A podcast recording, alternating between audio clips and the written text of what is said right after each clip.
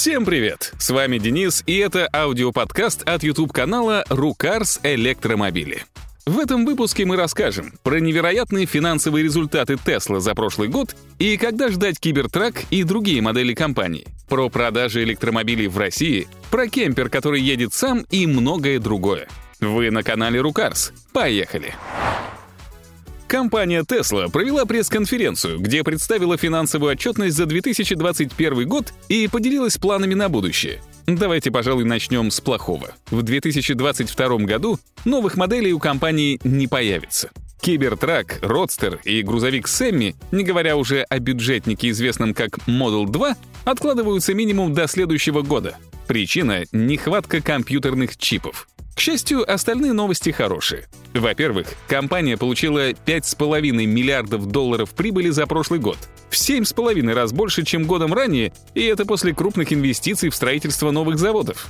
Тем, кто до сих пор считает Теслу убыточной компанией, советуем побыстрее проснуться. Во-вторых, в этом году в полной мере заработает фабрика в Техасе, которая для Теслы должна стать главной. Уже сейчас в отладочном режиме там запущено производство дефицитных Model Y — и, что важно, после сертификации автомобили станут выпускать совершенно новыми батареями типа размера 4680. Также Tesla расширяет географию своего официального присутствия и запускает продажи в Турции. А перед пресс-конференцией компании появились первые, пока шпионские съемки серийного пикапа Tesla Cybertruck — в целом, это та же машина, что и была представлена на презентации, но есть несколько принципиальных отличий. Во-первых, появились наружные зеркала. Давайте аккуратно назовем их брутальными, хотя правильнее назвать их утилитарными. Отсутствуют дверные ручки, и появился гигантский дворник. А еще немного расстраивает качество подгонки деталей.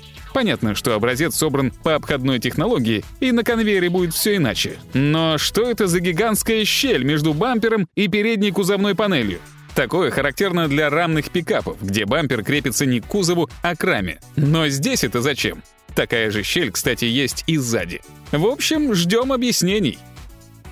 Чтобы как-то утешить тех, кто расстроился по поводу переноса сроков запуска новых моделей, Tesla напомнила о том, как хороши уже существующие машины.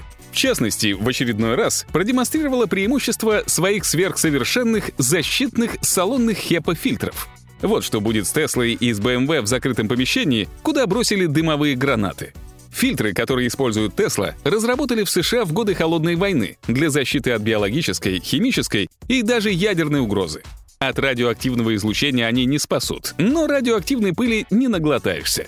В условиях роста заболеваемости коронавирусом и на фоне тревожных геополитических новостей это большое преимущество — Ранее HEPA-фильтры использовались только в моделях S и X, а в трешках для полноценного фильтра было слишком мало места. Но у более крупной модели Y места предостаточно, и прошлым летом фильтр вошел в стандартное оснащение.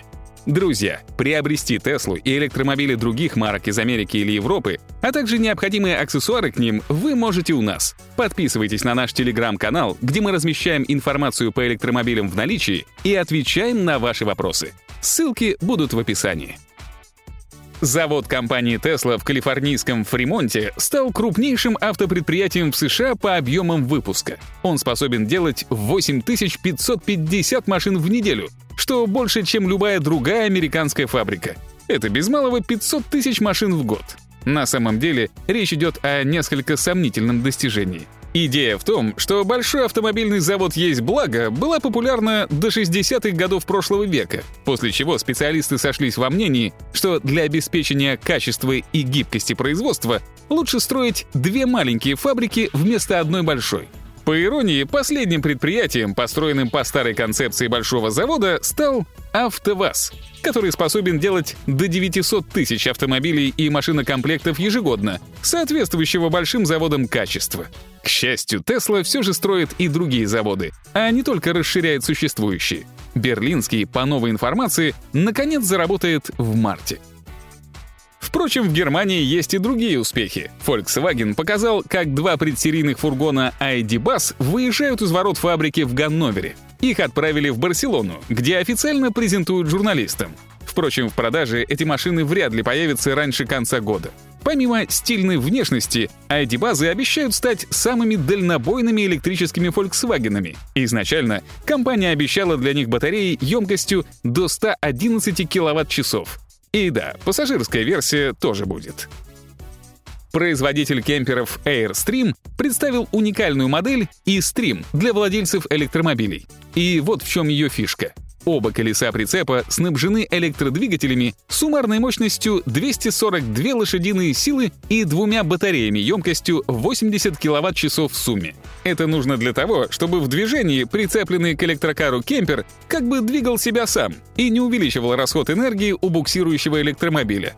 При этом у ведущего и ведомого транспорта работа приводов синхронизируется, чтобы прицеп внезапно не начал обгонять своего буксира. Более того, кемпер способен передвигаться и самостоятельно, а точнее маневрировать на малой скорости для сцепки с электромобилем с помощью смартфона. И заряжает он себя сам от солнечных панелей на крыше мощностью 900 Вт. Хотели бы отправиться с таким кемпером в путешествие? Напишите в комментариях. Тем временем китайские автопроизводители продолжают развивать идею сменных батарей для электрокаров, и теперь не только в Китае. NIO, как и обещала, открыла станцию по замене аккумуляторных блоков в Норвегии. Такие же станции развивает и Джили, причем теперь совместно с Лифаном. Последняя марка не так давно разорилась и перешла под крыло Джили. Они анонсировали электромобиль Maple Leaf 60S — что буквально означает 60 секунд на замену батареи, которой должно хватать на 415 километров по китайским измерениям. Наконец, впервые сменные батареи самостоятельно стал делать концерн Cattle, один из ведущих производителей аккумуляторов в мире, поставляющий их в том числе на завод Tesla в Шанхае. Пока сменных станций у Cattle мало, и работают они только с автомобилями FAV. Но сам факт прихода такого гиганта в эту нишу впечатляет.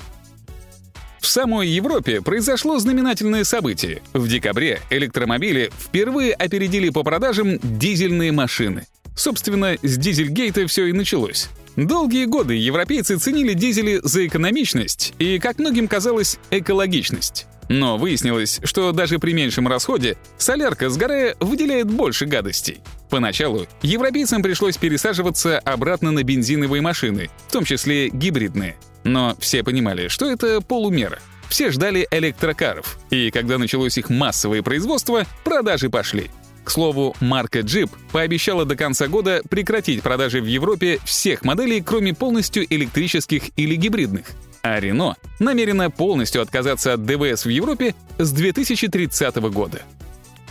В России в 2021 году продажи новых электромобилей выросли в 3,1 раза и достигли 2254 штук.